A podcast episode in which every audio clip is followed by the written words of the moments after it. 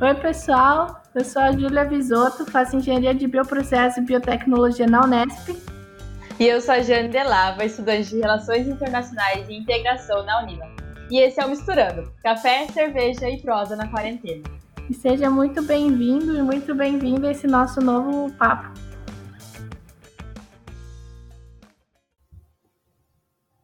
Oi, pessoal. Hoje a gente está aqui com a Ana Laura, uma amigona de muitos anos minha e nova psicóloga do pedaço. E a gente trouxe ela para contar um pouco da experiência dela e vamos abordar umas coisas bem legais nesse episódio. Então, eu vou deixar esse espaço para você se apresentar. Ana, fala o seu nome, quem você é, o que, que você faz. Esse é o momento. Oi, gente, eu sou Ana Laura. Prefiro que me chamem de Ana, né? Sempre foi assim. Sou formada em psicologia agora. Acho que é a primeira vez também que eu tô falando dessa forma, porque eu era estudante até então. Eu trabalho com análise do comportamento com os autistas. É, é um trabalho muito desafiador para mim, assim, eu acho. E é isso. Vim falar um pouquinho sobre psicologia com vocês. Boa. É, ah, eu queria que você contasse pra gente como tá sendo essa experiência nova aí de nova psicóloga, já que é a primeira vez que você vai falar disso. É, e como que funciona essa parte do seu trabalho com os autistas? É, tipo assim, como que você se interessou por isso na faculdade? Por que, que você foi por esse caminho? Foi uma coisa que você sempre gostou? Você só caiu de paraquedas e gostou quando entrou, sabe? Como que foi esse processo? Bom, eu praticamente caí de paraquedas porque na graduação de psicologia também tem a gente tem várias abordagens e várias vertentes, né? E aí a gente vê quase nada de autismo, pelo menos na minha graduação eu vi quase nada. E de abordagem o que a gente mais ouve falar é Freud, psicanálise, e fica naquilo. E isso a gente trabalha muito pouco com autista, né? A maioria do nosso trabalho é com análise do comportamento mesmo, não, não eu não vejo outro trabalho fazer sentido porque a maioria dos autistas tem muita estereotipia, muito comportamento, são os comportamentos repetitivos, né? Então, a gente uhum. precisa, na minha cabeça, assim, a gente precisa ser prático, por isso que funciona tanto a análise do comportamento. Da gente reduzir o que eles fazem, é, induzir comportamentos mais adequados para determinados locais, porque o autista criança é uma coisa, né? A gente não mal vê eles crescerem. E aí, quando eles crescem, eles terem algum tipo de comportamento no âmbito social ou, por exemplo, até familiar mesmo, eles já estão grandes. Então, uma criança se bater nos ouvidos, né? Ou bater em alguém do lado, criança, ok, a gente segura, dá pra, pra fluir, né? A vida. Uhum, uhum. Agora, quando cresce, a gente sabe que o maior índice de autismo também é em homem, né? Os estudos já explicaram, enfim. E aí, imagina, né? Os homens chegam a 1,80m, uhum. é uma pessoa grande, né? Então você imagina ah, o, os comportamentos agressivos, quem tem comportamento heteroagressivo, que a gente fala, heterolesivo, né? Então, uma mãe que vai envelhecendo, perdendo massa muscular, a gente conversa muito disso na escola, que uma mãe vai perdendo toda a sua vitalidade, ter que ainda amparar um filho que depende totalmente dela, né? Pensando num grau de autismo grave, assim, é muito. sei lá, é muito difícil, muito complicado. Então, o meu trabalho é mais assim nesse sentido, de tentar reduzir os comportamentos até chegar de uma forma menos assim, não sei como dizer, mais tolerável de se viver assim. Do cara conseguir ir com a mãe no mercado, do cara conseguir pegar o dinheiro e olhar para aquilo e saber para que funciona, sabe? Para ele não ficar uhum. tão avoado na vida. Não que ele vá conseguir independência 100%, pensando no autismo severo, tá? Um autismo uhum. mais leve, a gente consegue grau de independência, assim, espetacular. A pessoa lê, a pessoa fala. Inclusive os graus leves que a gente antigamente chamava de Asperger, hoje não chama mais. Eles normalmente falam duas línguas, são as pessoas inteligentíssimas que a gente tem, mas pensando num autismo assim severo, é muito difícil o cara se tornar independente. Então a gente precisa tornar ele com uma tipo com a maior possibilidade de habilidades sociais. Então que ele consiga pedir, que ele consiga falar e tentar a comunicação o máximo que der. É tudo assim, ao máximo. Só que a gente precisa começar cedo, porque senão a gente não consegue barrar alguns tipos de comportamento.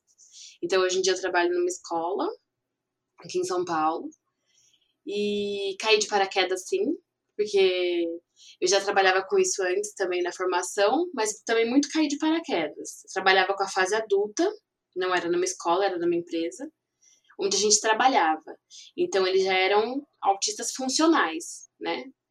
Então, era um trabalho mais leve, assim, mais prático.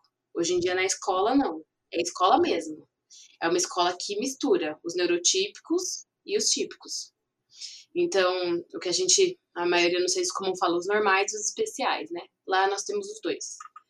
E quem, quem é mais severo fica numa sala separada, que é onde eu fico, porque eles estão desenvolvendo coisas muito mais devagares, né?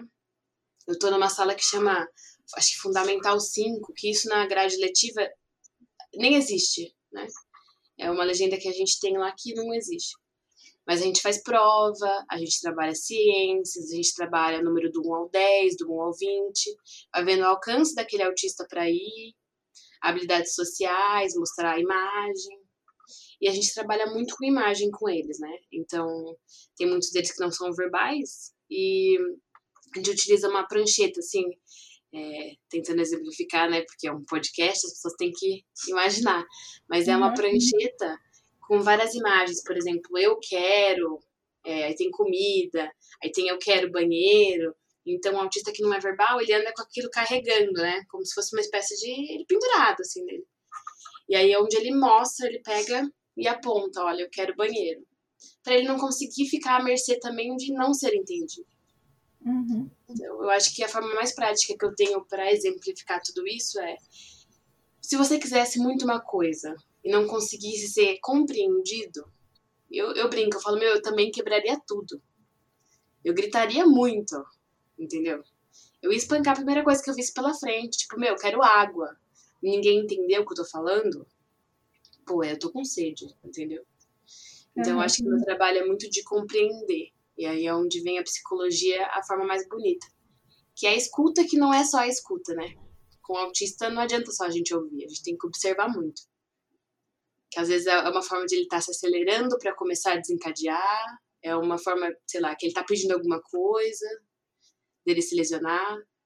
E não tem um padrão, assim, que a gente costuma falar, ah, eles são, não gostam de abraço. Tem uns que amam, que chegam na gente, tipo, o dia todo abraçando, o dia todo querendo um chamego, e agora a gente não pode fazer muito isso.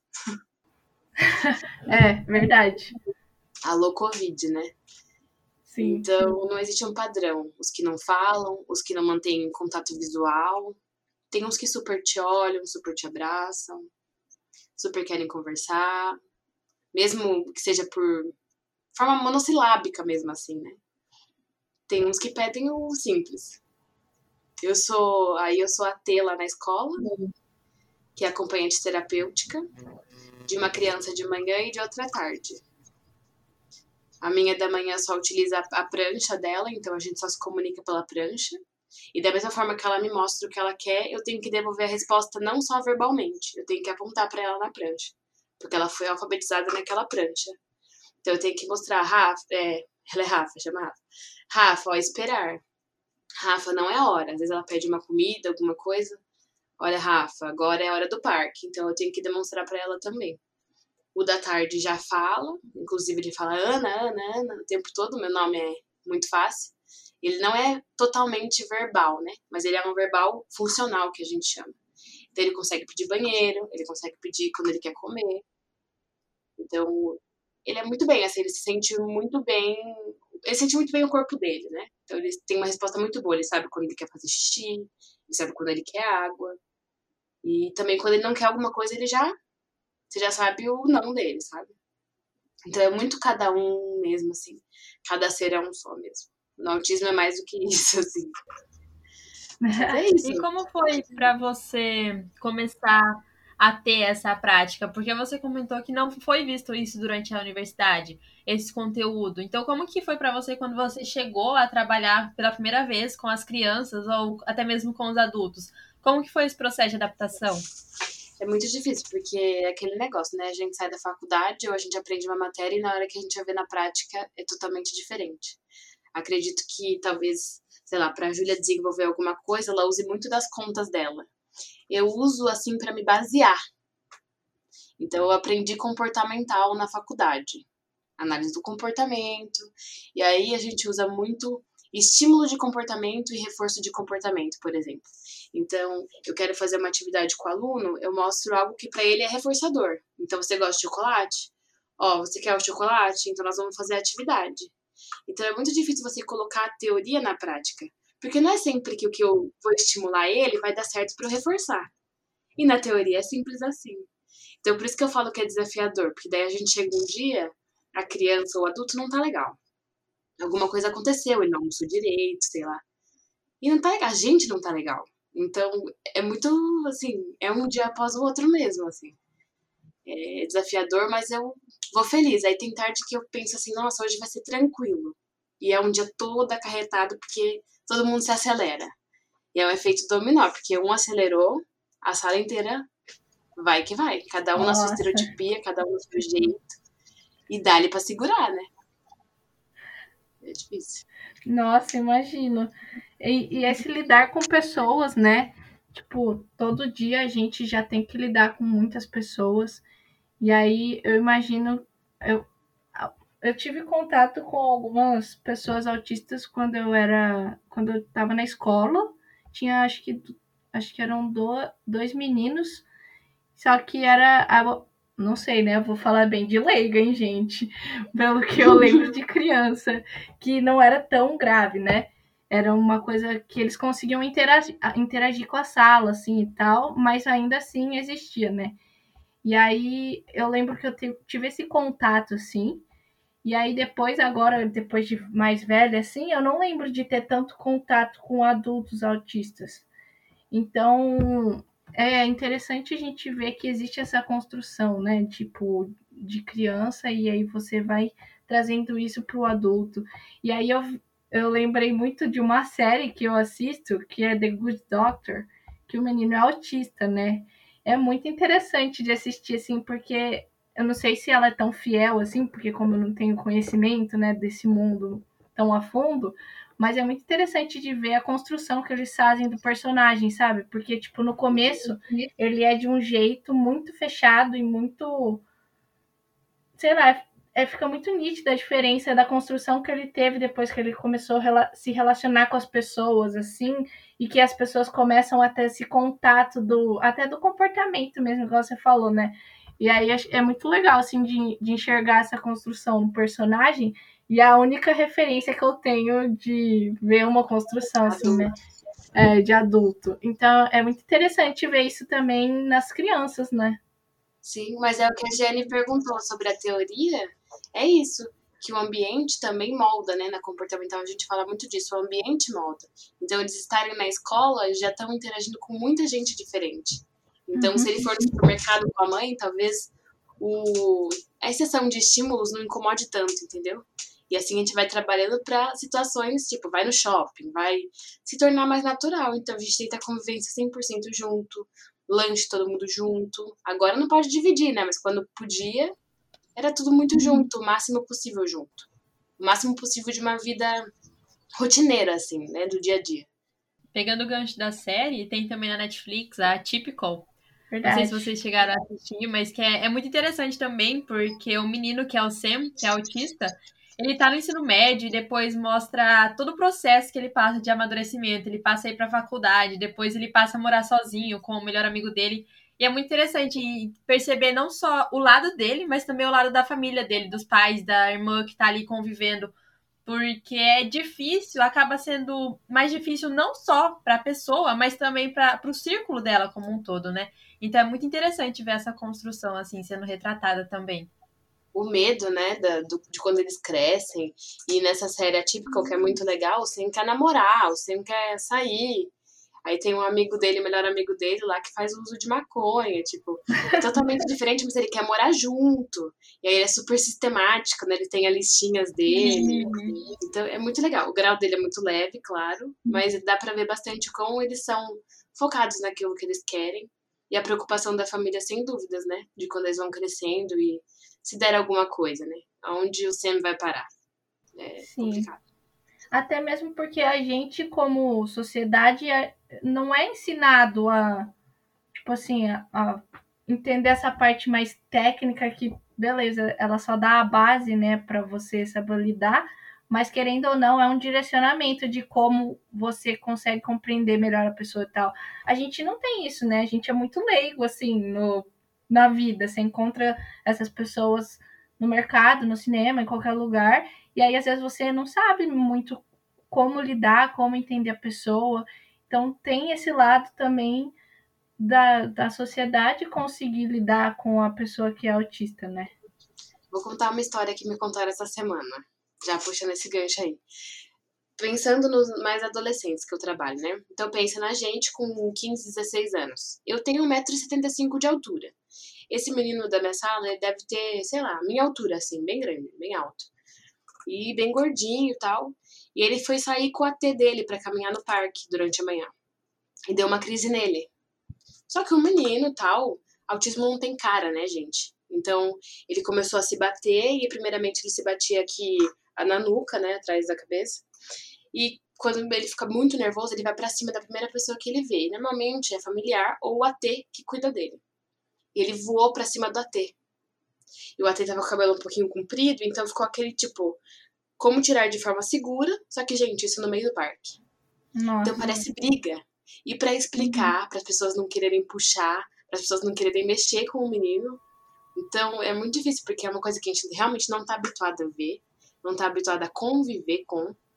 Então, aí meu amigo tava até me contando, falou assim, no parque todo mundo ficou assustado olhando, mas ao mesmo tempo viu que era alguém mais novo com alguém mais velho, não separou. E ainda bem, porque se alguém fosse querer separar, na crise agressiva que o menino tava, talvez ele fosse para cima de outras pessoas. Então é uma coisa que a gente não vê mesmo, não vê. Sim, e eu, isso é importante a gente, como com essa consciência mais social, tipo, a gente que é leigo, eu digo, né? no meu caso, assim, de ir aprendendo essas coisas, né? Tipo, e ter interesse de ir atrás, saber como fazer, porque eu nunca sei quando eu vou ter contato com uma pessoa dessa. Pode surgir na minha vida, tipo assim, a qualquer momento. E é interessante e importante, né?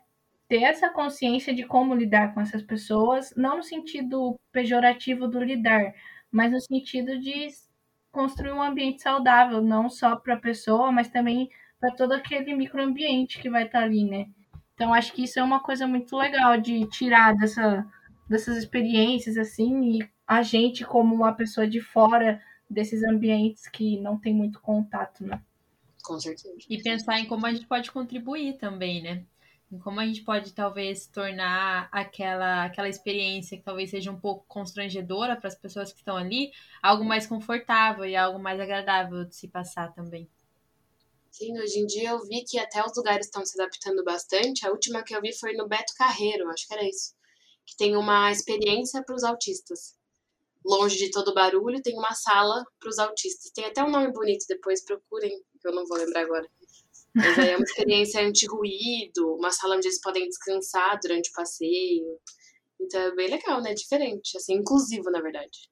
Sim. E a gente fala tanto, vê, vê, falar tanto sobre diversidade e inclusão hoje em dia, né? Então a gente também tem que se colocar nesses, nessa posição de incluir e de estar aberto à diversidade, né? Não é só as pessoas incluírem a gente. Com certeza. Vamos puxar o gancho aqui também, que provavelmente esse episódio saia daqui a alguns dias durante a, da, da, da nossa gravação. E na próxima terça-feira, dia 21, vai ser o Dia Nacional da Luta da Pessoa com Deficiência. Então, acho que não teria um dia melhor para a gente estar tá tratando sobre, sobre esse assunto, já que vai ser por esses dias aí também que o episódio vai sair ao ar, uma coincidência. E outra coincidência é que a gente está aqui com a Ana hoje, que é psicóloga, e nós estamos no mês de setembro, que é conhecido pela campanha do Setembro Amarelo. Então, mais uma coincidência boa nesse, nessa gravação de hoje. A gente queria que você contasse um pouquinho mais pra gente também, Ana, sobre a campanha. Em palavras bem simples, assim, pro pessoal que não conhece muito ou que não se interessa muito. Uhum. Bom, né, o Setembro Amarelo é mais um mês para dar visibilidade para alguma coisa importante, assim como o Outubro Rosa, que a gente ver o câncer de mama, o novembro azul, né, para os homens, que é o câncer de próstata, acho. Enfim, uhum. eu acho que é válido, qualquer tipo de campanha é válida, né? E hoje em dia a gente tem um tabu muito grande com o suicídio, porque a gente não divulga, porque a gente não pode divulgar porque é gatilho para muita gente. Mas ao mesmo tempo a gente precisa falar e como vai falar, como vai abranger o assunto tão delicado, né? Porque o suicídio vem da famosa depressão.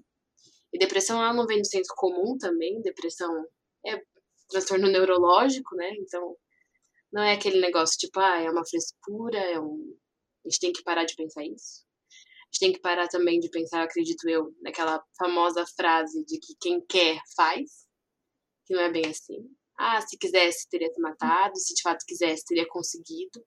E não é bem assim, porque a gente não sabe o sofrimento de ninguém, né? A gente não sabe a tentativa de ninguém, o que a pessoa está passando, qual foi o gatilho para aquilo acontecer. Eu acho que durante a universidade a gente conversa muito pouco sobre isso também, já que aqui é um lugar que a gente fala com bastante universitário, bastante gente que está na faculdade, né? Vale a pena ressaltar que em jogos, em festas, ninguém tá nem aí para ninguém, muitas das vezes. Em república, às vezes tem um amigo lá seu que tá mal e ninguém tá nem aí nem ligando, né? A gente não olha para aquilo. E não é você, não tô falando que você que vai salvar, porque isso também é aquele negócio, né? Ah, vou abrir meu direct. Não é assim que funciona. Mas se você for um primeiro bom ouvinte e souber indicar um norte, se você for um primeiro bom ouvinte, às vezes você já, assim, auxilia numa crise muito de forma imediata, né? Um plantão psicológico ali no momento, assim, entre aspas, você tá fazendo, entendeu? O acolhimento você ali tá fazendo. Então, às vezes é uma conversa numa sala de rap, pode ser. Mas dali aquela pessoa pode procurar ajuda, dali aquela pessoa pode evitar de ser silenciada em várias outras situações, sabe? Eu acho que Sim. é fundamental a gente ter em mente esse, esse, momento, assim, ó, de que quem quer não é aquela pessoa que faz, não é porque não deu certo que não quis. É muito egoísta da nossa parte falar isso, né? Depressão, a gente, por sua maioria, a gente trata com medicação, aos poucos vai retirando, tentando ficar com uma terapia, baixar a medicação, mas é, como eu falei, problema neurológico não tem como. E não tem problema nenhum em tomar medicação também, que tem muita gente que tem tabu com isso. Mas tem que estar tá sendo bem acompanhado, né? Eu acho que é um estabilizador de humor, é... vai te auxiliar a viver de uma forma mais tolerável, assim como eu falei no começo também. E eu acho que com essa pandemia os índices, se fossem divulgados, iriam estar muito mais altos. Então, como a gente precisa estar falando disso também, o Covid está aí, as pessoas ficaram em casa, as pessoas se depararam com elas mesmas. Eu acho que isso incomoda por certa parte, né? Quem não fazia terapia viu quão doído era se olhar, porque teve que se olhar. Não teve que fazer.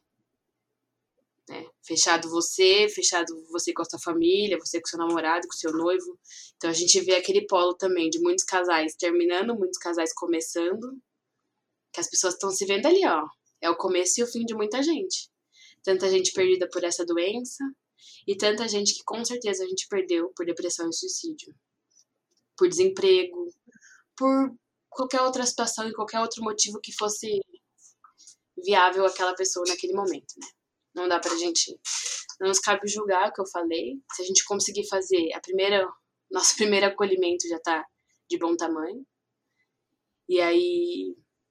Uma pessoa ter uma boa rede de apoio, né? Quando não tem família, ter amigos. Em último caso, quando. É, ah, mas não tenho dinheiro, né? Terapia é caro, psiquiatra é caro. O SUS tá aí para isso também, a gente tem o CAPS. A gente tem o CVV, que é um 88, que é muito divulgado no Setembro Amarelo, que é o Centro de Valorização da Vida. E não que isso vá funcionar para todo mundo também, porque eu acho que não tem uma fórmula. Mas existem todas essas coisas, entendeu? Que podem se complementar. Uhum. E eu acho que a gente pode evitar muita coisa, muita coisa. Sim. importante a gente lembrar também que a maioria das universidades estaduais e federais possuem uma uma sessão que trata de psicologia e que fornece Sim. um atendimento gratuito. E também temos diversas iniciativas online com preços acessíveis, com preços sociais, porque nós sabemos que às vezes as filas do SUS são um pouco grandes e nem todo mundo tem condições de pagar um psicólogo particular no preço que normalmente é cobrado. Então nós também temos essas outras opções. Porque todo mundo em algum momento precisa passar por um processo terapêutico, precisa se olhar, precisa se entender. Sim, ainda mais quando a gente está na universidade, né? Que às vezes, quando não estava nessa época de pandemia, é tudo uma loucura, né? É festa, é prova, e a gente não tem tempo, entre aspas, para parar para se olhar, né? A gente não dedica esse tempo a isso. E aí acho que essa pandemia que todo mundo teve que ficar trancado em casa fazendo EAD e tal, é, com certeza esses momentos apareceram mesmo sem as pessoas quererem, né? Principalmente dentro da universidade, às vezes o que segurava você na universidade nem era tanto o seu curso, e aí virou só isso. Então, acho que é muito importante a gente estar tá falando disso, principalmente esse mês, né? Que a gente acaba se dedicando mais, mas sempre estar falando sobre isso, né? A gente vê que tem muita gente na universidade que esquece e deixa para resolver essas coisas depois. E aí, só que às vezes o depois acaba não chegando, porque é muito tarde, né? Então, é sempre bom a gente ressaltar e colocar esse assunto em pauta. É muito bom, porque é algo tão real, né? E foi muito bem lembrado que o meu último ano de graduação, meu último um ano e meio, é de atendimento. E lá é gratuito. Então a pessoa que passou antigamente, né? Porque na, na época do Covid precisa de muito mais triagem, mas passava na rua, queria ser atendido por todos os cursos que tinha na universidade, odonto, físio, psicologia, entrava, passava no ambulatório e já ia. E tinha esse atendimento por pelo menos seis meses. Então isso é muito legal de divulgar. Às vezes procurar na universidade próxima e tal. E meu último paciente, né, é, da faculdade mesmo, ele perdeu a avó por conta do Covid. Então, é o que a Julia falou, né? Os últimos momentos, a perda pelo Covid também é uma coisa muito triste, porque a gente nunca sabe se a pessoa vai entubar e desentubar. A despedida para intubação às vezes nem tem. No hospital não pode usar celular, não pode nada. Entendeu? Sim. Então, eu acho que as pessoas vão começar a valorizar muito mais. Essa doença de algo vai nos ensinar, assim, ó. De que o momento importa, as pessoas importam. E que, é assim, vamos viver mais intensamente? Vamos, mas com cautela também. Estarmos juntos na medida do possível. Amar e falar quando tem que falar, porque pode ser que realmente o amanhã não exista, o próximo minuto não exista. Entubou e não desentubou, e aí? O que a gente vai fazer? Esse podcast tá muito triste, mas assim, eu acho que são assuntos que a gente precisa falar, né? É, Lembra amarelo e tal. Mas, é, mas é, fica triste, mas é, às vezes é por isso que as pessoas não falam, né? Porque bate essa bate esse climão, assim, né? De tipo, putz, ficou meio bad. Mas é necessário a gente falar, né? E às Sim. vezes não tem como trazer, trazer uma, de uma forma mais descontraída, assim, porque é a dor da outra pessoa, né? Então, tipo, acaba às vezes parecendo que, ai, não vou falar disso com ninguém, com meus amigos, porque é muito triste, é muito bad, mas são aquelas conversas chatas, porém necessárias de se ter com a família, com os amigos, né? Sim, se as pessoas soubessem o quanto o poder da conversa, né, o poder da fala tá presente em tanta coisa que a gente pode melhorar, que às vezes não tô falando de terapia só, mas, por exemplo, conversando com um amigo, às vezes a gente percebe alguma coisa na gente já Imagina numa terapia. Sim. E uma coisa que me cansa, assim, as pessoas que falam, ah, façam terapia. Tipo, sim, façam terapia, sabe? Não porque é hype, vibe e tal, mas façam porque todo mundo precisa, é necessário. Não existe isso, sabe? A gente precisa se conhecer, a gente precisa entender onde a gente tá errando, onde a gente tá acertando, o que a gente pode melhorar, o que a gente pode continuar fazendo. Eu acho que é isso, né? Total. Estamos caminhando para o final do nosso episódio com esse clima todo de, de autoanálise, de parar para pensar sobre o que está acontecendo e de buscar uma forma de estender a mão para quem está do nosso lado e também de buscar uma mão estendida quando a gente precisa dela. Então, muito obrigado, Ana, por você ter Obrigada vindo gravar com a gente hoje. Obrigado por quem está escutando, quem chegou até aqui. Eu vou deixar você falar um pouquinho sobre suas redes sociais, onde o pessoal te encontra. Sua última mensagem, Ana. Eu posso falar minhas redes sociais depois ler um trechinho de um negócio que eu separei? Com certeza. Para finalizar? Bom, minhas redes sociais, eu não tenho nenhum perfil profissional, mas meu, minhas redes sociais vocês me encontram como Aninha Módulo, tudo com O. E vai ser um prazer conversar com quem quiser também. O meu direct sim tá aberto, né? Porque agora eu sou uma profissional, então o meu direct tá lá para todo mundo. E é isso, tô por aqui para São Paulo, ainda não atendo em clínica, mas logo estamos juntos. E para finalizar, eu vou ler um negocinho que eu separei, tudo bem? Manda claro, bala. Vai frente. É pequenininho. Não serei o poeta de um mundo caduco. Também não cantarei o um mundo futuro. Estou preso à vida e olho meus companheiros. Estão taciturnos, mas nutrem grandes esperanças. Entre eles, considero a enorme realidade. O presente é tão grande, não nos afastemos. Não nos afastemos muito, vamos de mão dadas. É isso. É, Carlos Dumont de Andrade, né? É isso. Acho que é, não precisa dizer mais nada. Vamos de mãos dadas para tudo isso que a gente falou. É isso, encerrando com chave de ouro, não tem nem mais o que comentar. Então, obrigada por todo mundo que ouviu até aqui. Obrigada, Ana, por, por ter aceitado o convite, né? E até a próxima. Até a próxima, gente. Obrigada. Tchau, tchau, pessoal.